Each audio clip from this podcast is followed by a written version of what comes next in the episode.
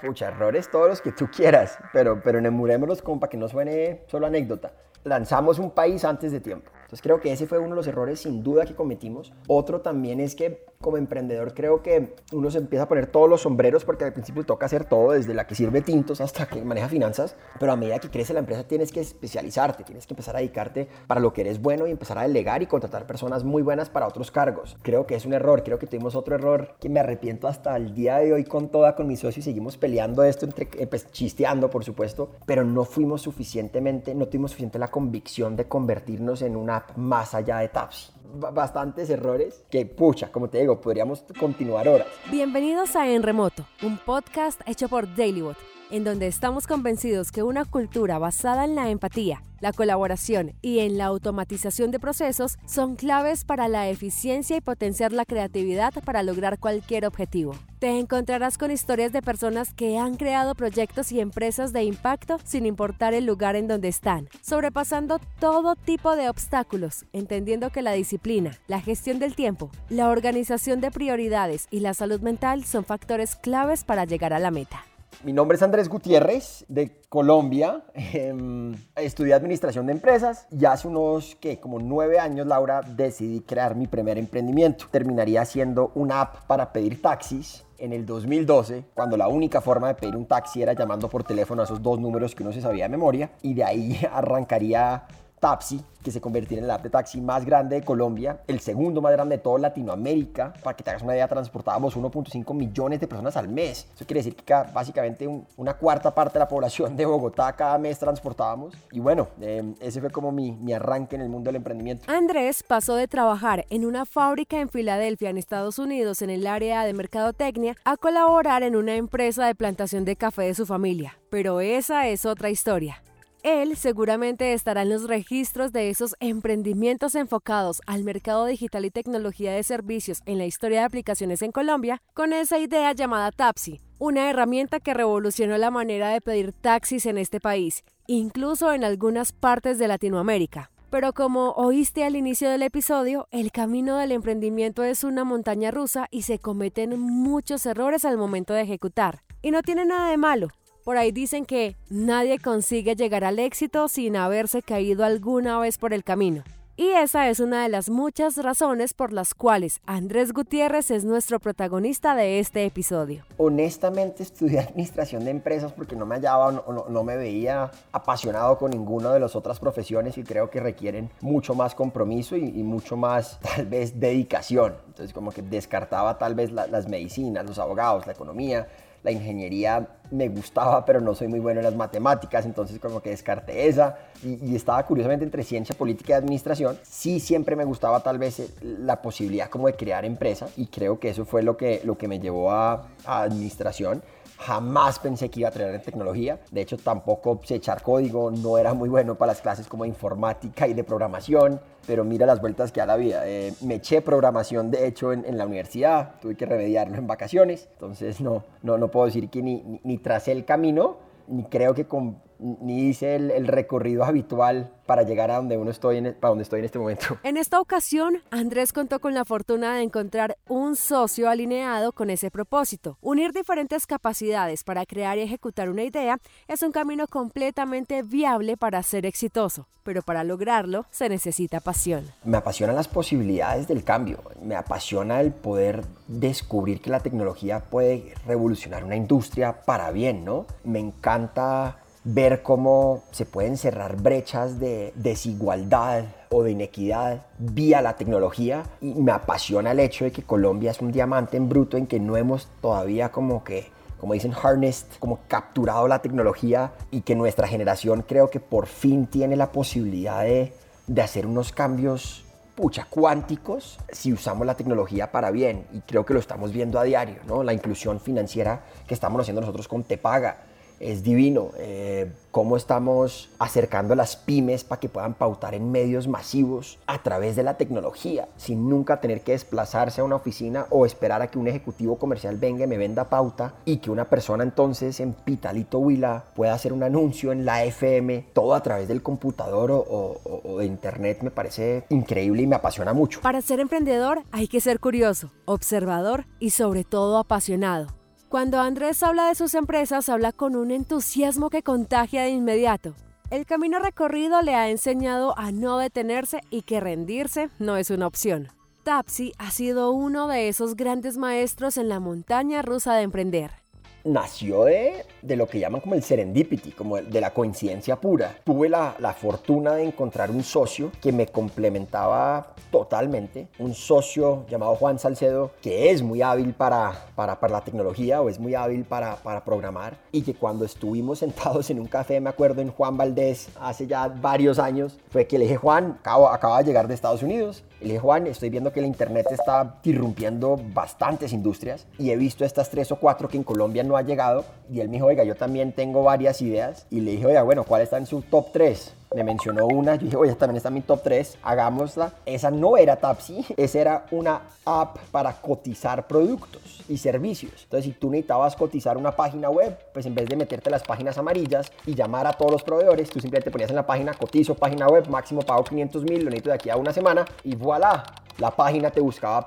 empresas. Suena bacanísima la idea, todavía creo que me parece súper chévere, pero nunca despegó. y después de como darnos cuenta que por acá no era, con Juan dijimos, oye, ¿qué, ¿qué otra idea tenemos acá?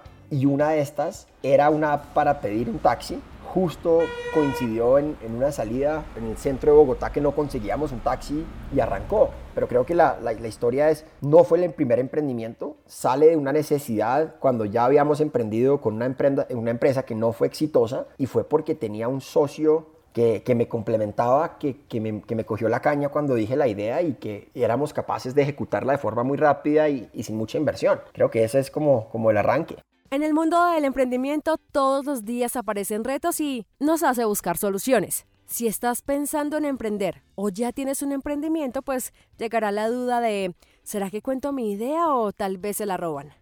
Vamos a un caso puntual, el de Andrés. Analicemos esa idea todos tuvimos problemas al momento de conseguir transporte. Pedir un taxi significaba pasar muchos minutos al teléfono mientras una operadora asignaba un servicio o encomendarse a las buenas energías del universo a que no nos pasara nada al montarnos en cualquier taxi. El problema estaba, pero no fuimos más allá.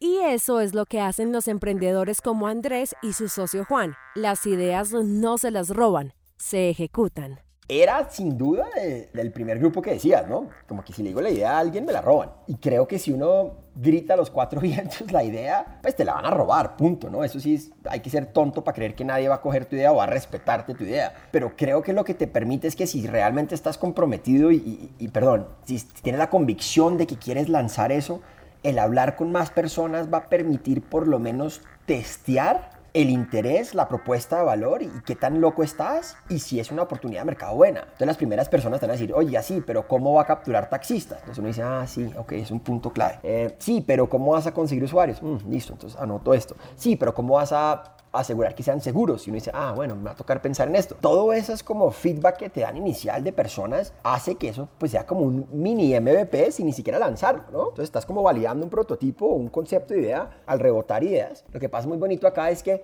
al contarle la idea a las personas, puede que alguien se quiera sumar a tu idea. Y curiosamente, más veces que nunca, aparecen socios o aparecen personas que dicen, me encanta tu idea, yo también la pensé, ¿por qué no lo hacemos juntos? Y al principio lo que tú necesitas es tener personas, manos y embajadores que se suman a la causa y, y eso solo lo logras si estás contándole la idea a la persona, si no, jamás la van a descubrir, ¿no? En este podcast nos encanta contar historias de emprendedores y profesionales que crean desde cualquier lugar. Nos fascina la idea de aprender a través de experiencias de otros y nos impulsa a creer que es posible inspirar a tener nuevas aventuras. Es por esa razón que en este momento te invito a que te suscribas a nuestro boletín o a nuestro newsletter en www.dailybot.com/podcast tendrás la posibilidad de recibir en tu correo cada episodio que lancemos, tips y noticias. Y como lo bueno se comparte, si crees que a alguien cercano le puede interesar algo que estás oyendo en este o cualquier otro episodio,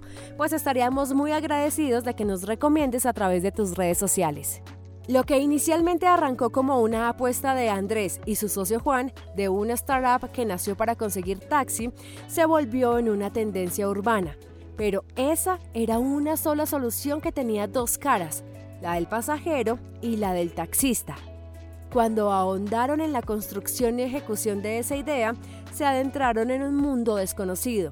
Y en esa se dieron cuenta del impacto social que estaban causando en los taxistas. Creo que el impacto de los pasajeros o, el impacto que tuvimos en las personas, pero a, a, mí me gusta quedarme más con el de los conductores de taxi. Estas eran unas personas que usaban un radioteléfono. Es un aparato casi arqueológico, pues, en donde estaban reservando carreras. No necesariamente reservaba el más cercano, sino que el que más gritaba más rápido, el que más mentía, o sea, no, si estoy a una cuadra, y brum, pasaba un semáforo, echaba contravía para llegar. Tenía que tener siempre esto prendido durísimo, entonces era una contaminación auditiva horrible para el pasajero también. Y la verdad es que creo que las empresas de taxi no habían hecho un esfuerzo como por forzarse a innovar en pro del conductor. Y lo que nos dimos cuenta es que tenía que haber una forma mejor para el taxista de reservar más carreras y ser más productivo. Y luego de esto es que no solo nos dimos cuenta que ahora podía reservar de forma más eficiente, sino que gracias a ese aparato que estábamos entregando él podía después integrarse mapas, podía empezar a usar Waze. Entonces nos dimos cuenta que esto realmente fue como el primer paso para digitalizar a una industria, a una industria que estaba tal vez un poco olvidada, marginalizada, con una estigmatización bastante fuerte. Y creo que lo que, lo que nos dimos cuenta es que hoy cuando te subes a un taxi, ya todos tienen casi smartphones, ¿no? Y todos están usando las aplicaciones. Pensar que nosotros fuimos como los pioneros o, el que tiró la primera piedra para que creáramos estas olas es, es demasiado bonito y, y, ese tal vez es como el, lado del impacto que más nos gusta, Laura, el, el, de, el de los conductores y no tanto el de los pasajeros, que también fue obvio, fue muy bonito, pero, pero sí, el de conductores. Y sí, suena muy bonito el resultado, pero emprender no es fácil. Requiere muchísimo esfuerzo, dedicación, compromiso si queremos tener éxito. Y para lograrlo siempre hay que tener disposición a oír los consejos de los otros. Hay errores comunes que se cometen por desconocimiento o tal vez por afán. Por esta razón le pregunté a Andrés cuáles son esos errores que marcaron su camino. Pucha, errores todos los que tú quieras, pero, pero como para que no suene solo anécdota lanzamos un país antes de tiempo. Estábamos en, Colombia, éramos como los amos y señores de Colombia, teníamos como el 60% del mercado. Y dijimos, oye, pues nada, pues lancemos Ecuador, lancemos Perú, ¿no? Y pensamos que iba a ser fácil lanzar un país cuando la verdad no. Nos tocaba cambiar el, app por completo, porque pues en Colombia el app que funcionaba en Bogotá era el mismo app que funcionaba en Medellín. Pero cuando nos dimos cuenta que en Perú eh, nos tocaba poner cuánto iba a costar la carrera, porque en Lima, cuando te subes a un taxi, no tienen taxímetro y tú más o menos como regateas con el conductor. Entonces tú le dices, oye, voy de Surco a, a Miraflores. Y man te dice, no, 15 soles. Tú dices, no, mano, 10.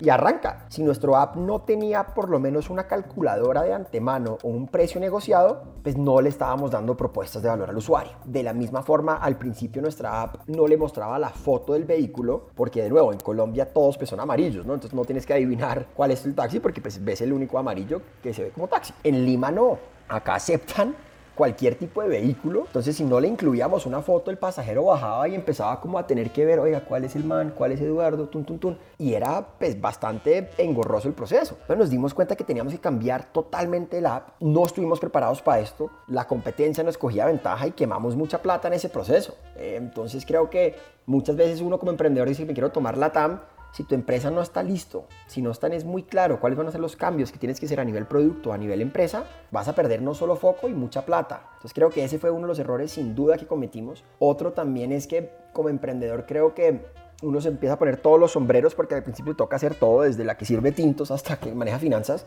pero a medida que crece la empresa tienes que especializarte, tienes que empezar a dedicarte para lo que eres bueno y empezar a delegar y contratar personas muy buenas para otros cargos. Creo que nos demoró un tiempo para Juan y para mí como empezar a delegar y creo que al, al no hacer eso creo que perdimos una ventana de escalar un poco más y, y, y devolvernos tal vez más grandes como empresa. Creo que es un error, creo que tuvimos otro error que me arrepiento hasta el día de hoy con toda, con mi socio y seguimos peleando esto, entre, pues, chisteando por supuesto nos dimos cuenta que teníamos 3 millones de usuarios. Estos 3 millones de usuarios no solo pedían taxi, podían pedir un servicio de mensajería, podían pedir un servicio de, alguien que les camine la mascota. Y nos dimos cuenta que podíamos convertirnos en un super app en lo que hoy es Rappi, pero no fuimos suficientemente, no tuvimos suficiente la convicción de convertirnos en una app más allá de Tapsi. Entonces éramos el app que más tenía colombianos en el país, es decir, que más tenía usuarios activos. Y creo que no fuimos suficientemente, de nuevo, convencidos en la visión en que esto podía ser más allá de Tapsi. Después vimos otros apps que estaban haciendo esto y dijimos, ve Juan, lo hubiéramos hecho nosotros, man. Eh, teníamos una gran ventaja. Entonces esos son bastantes errores que, pucha, como te digo, podríamos continuar horas. El fracaso es una gran oportunidad para empezar otra vez con más inteligencia, dijo Henry Ford según registros. Emprendedores como Andrés trabajan siempre en función de resolver problemas. Ya había sido exitoso con Tapsi y ya había cometido muchos errores con ese mismo emprendimiento, pero él está empeñado en ofrecer soluciones a problemas y mejorar la calidad de vida de muchas personas. Los proyectos que triunfan son los que se adaptan, se transforman y en lo posible los que van un paso adelante. La innovación se trata de hacer cosas nuevas. El emprendimiento viene siendo una actividad con fines económicos. Los dos conceptos están muy ligados. Y a esto normalmente se le llama, por más obvio que parezca, emprendimientos innovadores.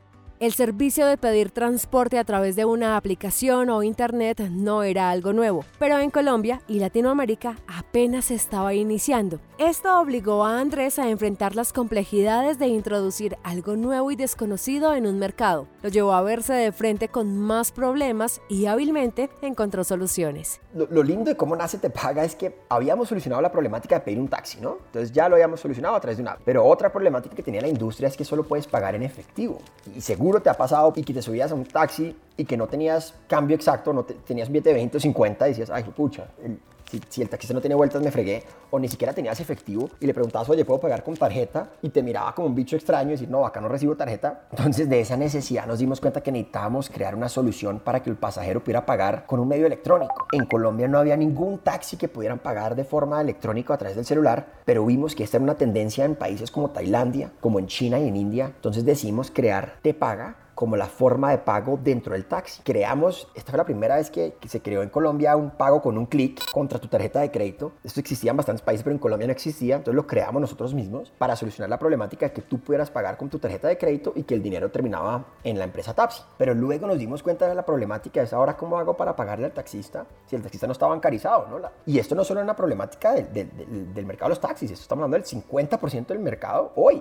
48% de los, de, los empleados son informales. Y si no tienen cuenta de banco, ¿cómo hacen para pagarle el dinero? Entonces nos dimos cuenta que la solución era pagarle a su celular. Entonces decidimos empezar a pagarle a los conductores al celular y nos dimos cuenta que esto se llamaba billetera móvil. Luego fue que nos dimos cuenta que las billeteras móviles podían ser hasta más grandes que los apps de taxis. Entonces decimos, bueno, esta vez no nos va a pasar lo mismo que, nos, que, que no dimensionamos todo en la oportunidad de mercado acá. Decidimos entonces ir a, a ese sitio donde ideas igual de locas, igual de ambiciosas, que era, pues para nosotros era convertir en el banco de 400 millones de no bancarizados latinoamericanos, que es una idea bastante ambiciosa. ¿A dónde van los emprendedores igual de ambiciosos, con ideas igual de locas? Pues a Silicon Valley, ¿no? Que es donde siempre uno escucha la historia, que ahí es donde nacen pues estas ideas y cambian el mundo. Antes de continuar, pongámonos en contexto. ¿Qué hacen las aceleradoras de startups? Básicamente impulsan el crecimiento de empresas emergentes a través de tres pilares, la orientación, la mentoría y la financiación. Entonces nos presentamos a una aceleradora llamada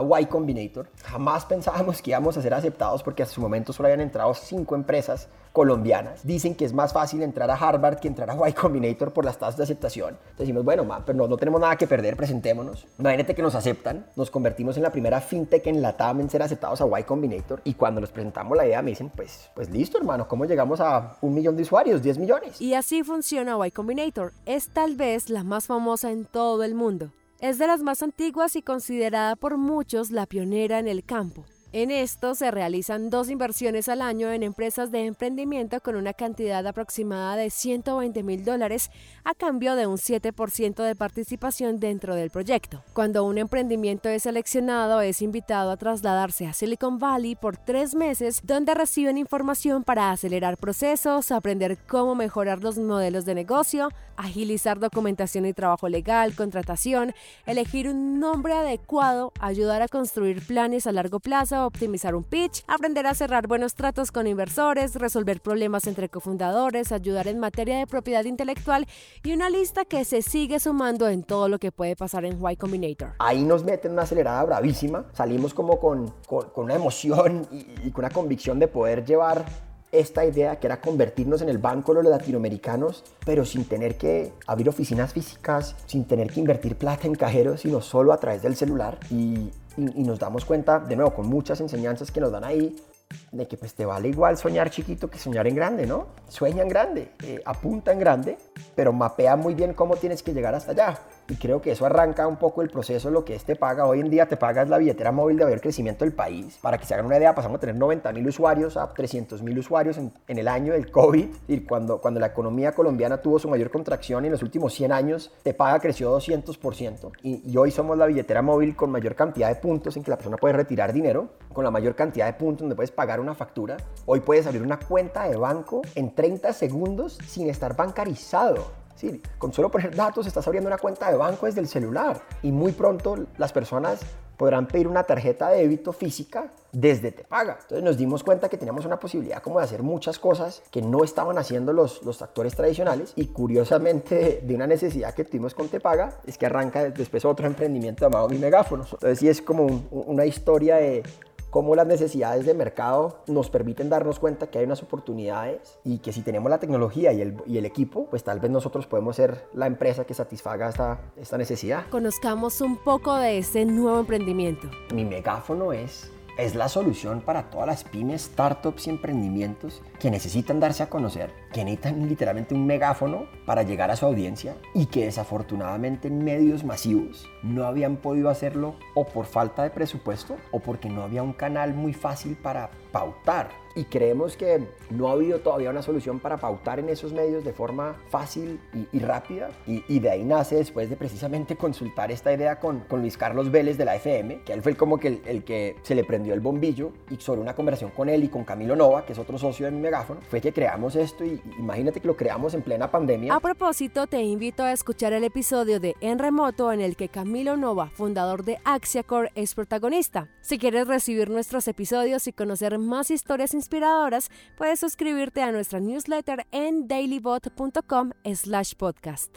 Sí, hoy eh, pues cada empresa tiene su, propio equipo, sus propios gerentes y creo que lo que he aprendido de nuevo de, de la experiencia de Tapsi es que necesitamos delegar. Cada equipo y la forma en que he podido o que estas empresas han crecido es porque tengo un equipazo tengo creo que el mejor equipo del país en cada una de estas empresas. Entonces tenemos un equipo de 6 personas en Megáfono, tenemos un total de 27 personas en, en Tepaga. Hace poco creé una copa que se llama la Copa Colombia del emprendimiento para que capital, visibilidad y mentoría pudiera llegar a los rincones más apartados del país. Y en cada uno de estos emprendimientos lo que hago es simplemente buscar al mejor socio o al mejor equipo y los empodero. Y les digo, oiga, yo puedo ayudar en lo que pueda, pero uno, tengo pues mi trabajo full time que este paga. Y dos, tengo una familia, una esposa hermosa y un bebé de dos años que quiero dedicarle mucho tiempo. Entonces trato como de delegar lo máximo posible y cuando estoy trabajando en cierto proyecto estoy pues 200% metidos, muy como el concepto como de mindfulness, de que trato como de no distraerme mucho cuando me meto una tarea y, trato como de sacarlas y con una rutina como disciplinada de ejercicio, trabajo y, y ocio, creo que es lo que he encontrado que me funciona a mí. No sé si es como la fórmula, pero a mí me funciona eso. Un líder exitoso piensa en su bienestar mental. Tiene presente el autocuidado, la salud mental, practica atención plena, es empático, resiliente, tiene tiempo para la diversión, mantiene su mente abierta y curiosa y busca tener una comunicación efectiva con los miembros de su organización. Es por eso que en esta ocasión te recomiendo App Bamboo, un programa y aplicación que ofrece el mejor contenido en español, donde encuentras contenido elaborado por expertos para el desarrollo de la autoconciencia, atención plena y gestión emocional. Puede ayudarte a reducir estrés, aumentar tu foco y concentración y mejorar el trabajo en equipo. Puedes buscarla en tu tienda de descarga digital como App Bamboo y utilizar el código AudioBlog para que empieces a crear nuevos hábitos con una prueba de 7 días. Si tienes alguna duda, recuerda que puedes escribirnos a enremoto.dailybot.com. Un líder como Andrés se enfrenta diariamente a retos en todos los ámbitos. Es por eso que buscar ese equilibrio es tan importante. Le permite además poder aventurarse a crear cultura dentro de sus emprendimientos y poder construir el mejor equipo. Sí, es, es como una regla mía, ¿no? Em, yo me voy en contra de lo que dicen mucha lectura y muchos libros de escoge con base en habilidades o talentos. No, yo lo cojo en base de personalidad y ya como refinando un poquito más, busco simplemente creatividad, pasión y hambre. Para mí esos son los tres elementos más importantes, porque nunca sabemos hacia dónde van a ir las empresas. Entonces, si hoy contrato un comercial porque creo que tengo que llegarle a grandes empresas y en seis meses nos damos cuenta que el rumbo no es grandes empresas, son pequeñas, tal vez contrate a la persona que no es y, no me va a servir. En cambio, si consigo a alguien que es suficientemente curioso, que es suficientemente creativo, que aprende y que le, y que le, y que le mete, perdón, como huevas o empuje a la vaina, eso pesa 10 veces más que un mega crack que sabe una habilidad como tal. Entonces escojo mucho en habilidades blandas y creo que si fuera a escoger una frente a todos, escogería simplemente la pasión. Eso hace una diferencia enorme entre un empleado bueno y uno excelente. Tener la seguridad de contar con el mejor equipo para el funcionamiento de una startup o empresa requiere tener claros los objetivos y metas a las que se quiere llegar. Tal vez contemples la idea de trabajar en remoto. Los equipos de desarrollo y tecnología permiten en gran parte este modelo de trabajo, pero en otras ocasiones para muchos es importante la modalidad presencial o tal vez el trabajo híbrido. El 2020 nos puso a prueba y casi que por obligación en estos dos modelos se vieron forzados a migrar al trabajo en remoto, lo cual no está mal, es cuestión de adaptabilidad. ¿Estaba contemplado el trabajo en remoto para un día a la semana?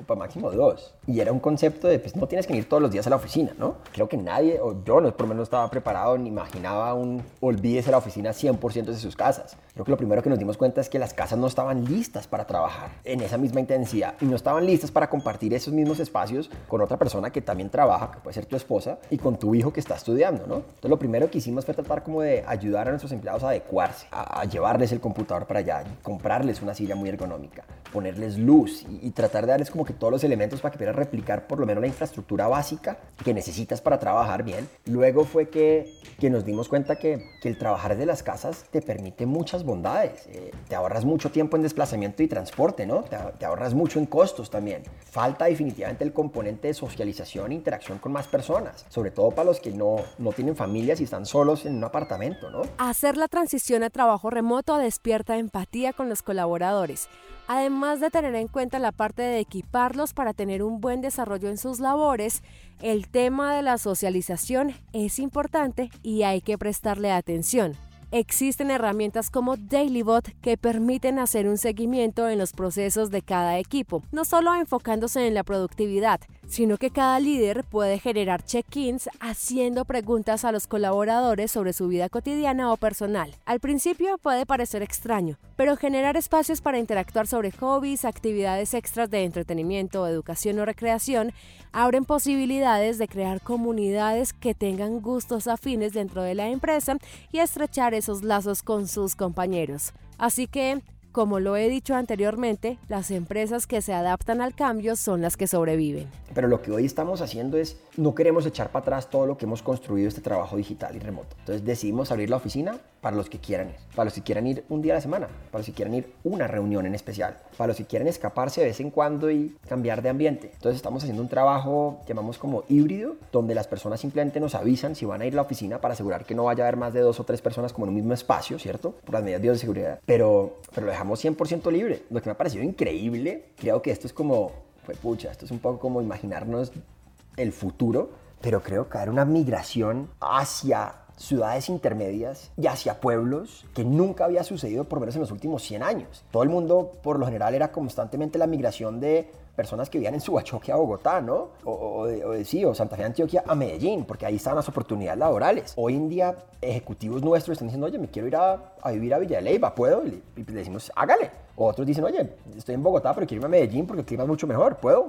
Por supuesto. Entonces estamos viendo mucha gente yéndose a trabajar a otras ciudades y creo que va a ser algo pues muy positivo para que se reactiven un poco más o que ganen más competitividad las ciudades intermedias y dos, descongestionen mucho las ciudades principales donde el tema de tráfico, por lo menos en Bogotá, es, es un absurdo. Y si hay menos personas trabajando, menos personas yendo a la oficina, pues creo que eso mejora un poquito todo, la calidad de vida de las personas, ¿no? Entonces, eso es lo que estamos haciendo, invitando a las personas para que vayan a cualquier parte de Colombia o del mundo a trabajar, que en algún momento pediremos que vengan a la oficina por días o, o por ciertos momentos, sí, porque creo que ciertas actividades que, que son mejores simplemente cuando están interactuando face to face, pero bienvenido a este nuevo normal de trabajar remoto o un modelo híbrido como estamos haciendo nosotros y creo que tiene muchas bondades, la verdad. El trabajo remoto se ha convertido en una necesidad para evolucionar y escalar. Y si no se tenía contemplada la opción por completo, por supuesto los retos que trae implementar otro modelo de trabajo exigen un plan de acción. Sí, creo que lo, primero y el reto más grande que todos teníamos que, sobreponernos es el, es el tema de confiar. Y es el tema de estar a ciegas diciendo, si no veo a una persona calentando una silla de 8 de la mañana a 6 de la tarde, ¿será que sí está trabajando? Y creo que eso lo resuelves mucho con la cultura y, y, con el equipo que tienes, ¿no? ¿no? No es cuestión de meter herramientas para validar que a las 8 prendiste el computador y a las 5, no es poder confiar en que las personas van a hacer su trabajo, así no los están mirando, ¿no? O que no van a estar todo el día metidos en Facebook mirando newsfeeds, sino que van a estar tratando como de trabajar. Y apenas creo que saltamos ese, ay, ¿será que la gente está trabajando? Decir, pues no man, pues, o trabajan o, o, la empresa no avanza y poco a poco nos quedamos sin trabajo. Fue que como que nos permitimos decir, no tienes que estar en la oficina para absolutamente nada. Creo que sí tuvimos que reforzar mucho el tema de comunicación. Entonces antes, pues tú te encontrabas con las personas como en la oficina o caminando en los pasillos y hablabas y dices, oye, ¿viste esta idea o viste lo que dijo el cliente? Ahora ya no existe eso. Entonces simplemente sea mucho más comunicativo. Haga reportes semanales, escriba por los canales públicos en qué estás haciendo, qué noticias hay. No es natural. Entonces creo que nos ha costado como decirle, oiga, es una gran noticia, cuéntelo. Ah, ¿será? Sí, hágale, man. E, es un poco trabajar muchas cosas que, que, no eran un hábito, pero lo primero era simplemente sobreponer este, esta como que falacia que nos teníamos de que si una persona está sentado en un puesto, es que no está trabajando y nada. Lo que sí es que también es un reto porque las personas ya borran por completo esa noción de, de cuáles son las horas laborales, ¿no? Entonces una persona puede estar agendando reuniones desde las 7 de la mañana y alguien, un jefe le puede poner una reunión a otro a las 7 de la noche y no te das cuenta estás trabajando 12 horas. Entonces creo que nos, hemos tenido que poner como tal vez unas, una, una, unas pausas forzosas, decir, oiga, ninguna reunión con nadie antes de las 9. Respetemos mucho lo que tengas que hacer por la mañana para que ya se puedes desayunar con, con calma, ir a hacer ejercicio o llevar a tu hijo a, pues, al colegio si ya lo estás llevando y tratar como de, de forzarnos unas pausas como para no, pucha, para que, para que la vida no sea 100% trabajando. Y creo que esa es como la preocupación principal mía, que la gente se queme, que la gente se desgaste y que viva en función del trabajo y no, es al revés. No, no, hay, que, no hay que vivir para trabajar, sino trabajar para vivir. Es como una frase como, ¿en dónde te paras tú? Y es un poco esa, esa mentalidad creo que es muy cultural. En la vida todo es un cambio constante. Para liderar equipos hay que estar dispuesto a redefinir procesos, aplicando habilidades y cambiando hábitos. La mejor manera de hacerlo es dando ejemplo. Para tener resultados exitosos hay que tener clara la estrategia de ejecución y la mejor manera de comprender estas nuevas dinámicas de trabajo y los retos y soluciones de cada día es haciendo parte de él. Permitirse vivir el día a día permite ir construyendo hábitos culturales dentro de cualquier proyecto. Me, encantaría tener la, la, la fórmula. Eh, no, no la tengo, honestamente. Creo que lejos de estar perfectos, eh, lo único que hacemos es, es tener tres o cuatro como valores principales, que es Premiamos que te aventures a probar cosas nuevas. Valoramos que tengas un fracaso mientras aprendamos del fracaso. No creemos en las jerarquías. Entonces la mejor idea no tiene que venir de la persona más senior de la empresa. No, la mejor idea puede venir del practicante del SENA que escuchó a un cliente y dijo, ¿por qué no resolvemos eso? Creo que esa es un poco la, la, la filosofía que nosotros trabajamos, de que esto es 100% inclusivo, que las personas todas tienen el, el mismo opinión, eh, el, el, mismo poder en, en, en, las decisiones que toma, delegar demasiado y invitar constantemente a las personas hasta que puedan aportar en diferentes proyectos y, y, mantener como una cultura muy abierta. Acá nunca, nunca hemos tenido oficinas cerradas donde los fundadores tienen oficina cerrada con puerta, no, todos trabajamos como en la misma hilera. Creo que esa, ese mismo todos somos iguales, todos tenemos que remar para la misma dirección, todos aportamos donde podemos. Creo que eso es lo que hace que ojalá las empresas sean por lo menos no solo exitosas, sino sino, mucho más valiosas para las personas. La resiliencia de un emprendedor como Andrés ha llevado a mantenerse en pie en estos proyectos y no piensa dar paso atrás. Está creando la manera de seguir adelante teniendo claro cómo produce, cómo entregan resultados sus colaboradores y cómo priorizan tareas. Crear oportunidades de avanzar y compartir ese contenido adquirido es algo que está en su ADN. Nos hablaba hace un rato de un cuarto proyecto, en este caso social, el cual se llama la Copa del Emprendimiento esto es un proyecto muy bonito que, hace rato o yo o alguien más debo haber lanzado. Todo esto arranca, imagínate cuando, cuando sucede el, movimiento de, de, Black Lives Matter en Estados Unidos, en donde se empieza a poner lupa realmente como esa desigualdad que hay con los afros en Estados Unidos. Y después de eso Forbes sacó un artículo en Colombia donde mostraban, uno, la poca participación que tienen los afros a nivel empresarial en Colombia. Y cuando empezamos a, cuestionarme yo como emprendedor y empecé a hablar con, con, los fondos de inversión que habían invertido en nuestras empresas, les digo, oiga, ¿cuáles de sus empresas son fundadores afro? ¿Quieres saber cuál fue la respuesta? Cero. 0% de las empresas que han invertido son de un fundador de color. Cuando después Forbes también sacó un, un, artículo, los 100 startups más valiosos del país, otra vez, ponle cuántos de estos eran fundadores afro. Cero a pesar de que los afros ya son más del 10% de la población del país, fue que dijimos, pucha, esto, hay algo mal acá. Y que la gente no lo está ni siquiera hablando es, es aún peor. Entonces decidimos escoger un sitio donde considerábamos que había estado un poco olvidado por por lo menos el mundo de los startups y el ecosistema de startups que fue Chocó. Entonces decidí con un inversionista que hoy es el, gestor de toda esta copa, que se llama Sergio Sobrero, decirle, oiga Sergio, camine para Chocó y con plata nuestra hagamos una copa. A los Shark Tank, pues escogemos a, a los 10 mejores que hagan un pitch, de ahí invertimos nosotros en los top 3 y ya que tenemos pues aliados o, amigos cercanos, mentores como Simón Borrero de Rappi o Pablo González de, de Domicilios, pues digámosles a ellos que si nos regalan unas horas de mentoría. Cuando fuimos diciéndole a Simón y esta personas pues se sumaron todos, no hubo una persona que dijo que no y cuando les decíamos me decían, fue pucha, qué proyecto tan bonito, ojalá tuviera más tiempo para apoyar. Entonces fuimos simplemente armando esto, le contamos la idea Impulsa, Impulsa se sumó porque dijo, pucha, eso, eso mismo es lo que queremos decir nosotros, democratizar los emprendimientos a nivel empresarial, a nivel país. Entonces nos fuimos para Chocó y nos fue tan bien y el impacto fue tan, tan positivo con los emprendimientos y también recibido con la comunidad que decimos, decir, oye, pero no es solo Chocó, ¿qué pasa con Neiva? Que tiene las tasas de desempleo más altos del país. ¿Qué pasa después con Buenaventura? ¿Qué pasa después con Guajira? ¿Qué pasa otra vez con Chocó? Entonces decidimos ponernos un mapa y este año nos trazamos el, el, rumbo de que vamos a ir a cuatro ciudades o cuatro regiones del país y a cada una les vamos a dar capital para invertir en startups. Vamos a dar acceso a mentoría de los top mentores de emprendedores y de fondos de capital de Colombia y del, y del continente y vamos a darles visibilidad porque creo que si le das plata y si le das mentores, pero no te dan visibilidad, es muy difícil, de nuevo, como hace Megáfono, darte a conocer. Entonces decidimos traer esos tres componentes, sumamos al sector privado, sumamos al sector público, pero es una iniciativa como de emprendedores para emprendedores. Entonces en abril vamos a estar en Neiva y después vamos a hacer otras tres copas durante el año y, también fue muy bonito porque salió en, plena de, en pleno COVID, en pleno pandemia. Y cuando las personas están, están diciendo, uy, no, no, no podemos hacer nada, no, hay oportunidades de mercado, ¿qué hago? ¿Por qué no le damos una esperanza a las personas? Para decir, fue pucha, la probabilidad de que un fondo de capital iba a llegar a Quibdó a invertir en una startup, pucha, iba a ser nula. Entonces, ¿por qué no llevamos todo este ecosistema de Bogotá allá y le damos oportunidad a estas personas? Si ya emprender es difícil, imagínate emprender en ciudades donde no existe capital, donde no existe mentoría, donde no existe visibilidad. Entonces decidimos convertir esto como un proyecto personal y hoy pues muy feliz de que esto ya, ya cogió vida eh, y tenemos muchas empresas privadas que están sumando a esta iniciativa porque entienden qué es lo que hay que hacer para apoyar sus regiones. Esas creencias y acciones de Andrés Gutiérrez refuerzan la idea que la tecnología es un ente transformador y que cambia vidas. Lo que inicialmente era una idea de negocio a través de solucionar el problema de conseguir un taxi, lo llevó a construir con su socio una plataforma que mejoró la manera de movilizarse. Esto desencadenó un cambio para miles de personas en la manera que gestionan su dinero con Te Paga.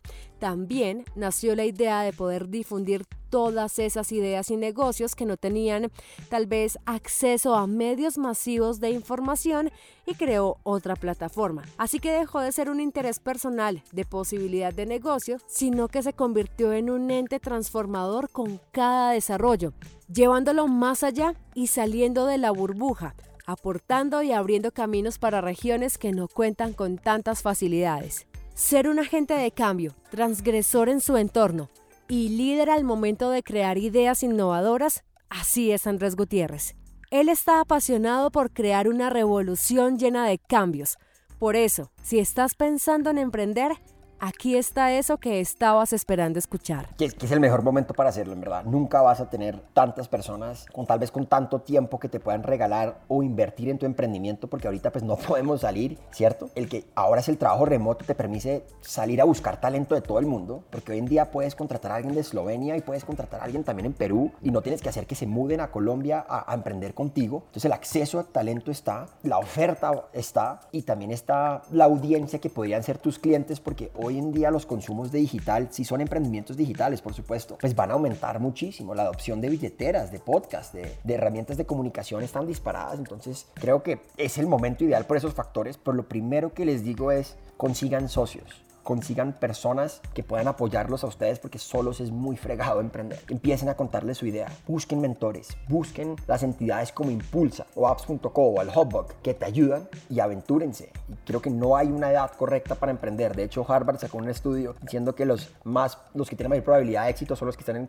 entre 40 y 60 años. Eso es totalmente diferente, creo que lo que todos nos han enseñado con, con las películas y, y no sé, y ejemplos de Zuckerberg que decían, no, man, es que es, en la universidad, si no emprendes en la universidad, ese, es el momento. No, no hay una edad así que te define que no puedes emprender después de los 40 o lo que sea. Entonces emprendan. Colombia es un país rico, Colombia es un país de, pucha, 51 millones de habitantes, un PIB de 6 mil dólares per cápita, es un mercado muy bueno, donde nos falta todavía mucho emprendimiento y creo que es el momento. Le damos las gracias a Andrés Gutiérrez por su tiempo para contarnos su camino. Esperamos que en este episodio hayas podido encontrar respuestas, claridad o herramientas para tomar la decisión de emprender en remoto. Si este contenido te gustó, recuerda suscribirte al canal donde nos estás oyendo, inscribirte a nuestra newsletter a través de dailybot.com slash podcast o también puedes recomendarnos a través de tus redes sociales. Si quieres recomendarnos algún emprendimiento, tienes una historia para contar o quieres decirnos algo, puedes escribirnos a enremoto.dailybot.com. La investigación, diseño de sonido y creación del podcast es una coproducción para Dailybot. Yo soy Laura Mendoza y este es un espacio sonoro en donde queremos inspirar a nuevos emprendedores y profesionales a construir desde cualquier lugar. Gracias por conectarte en remoto.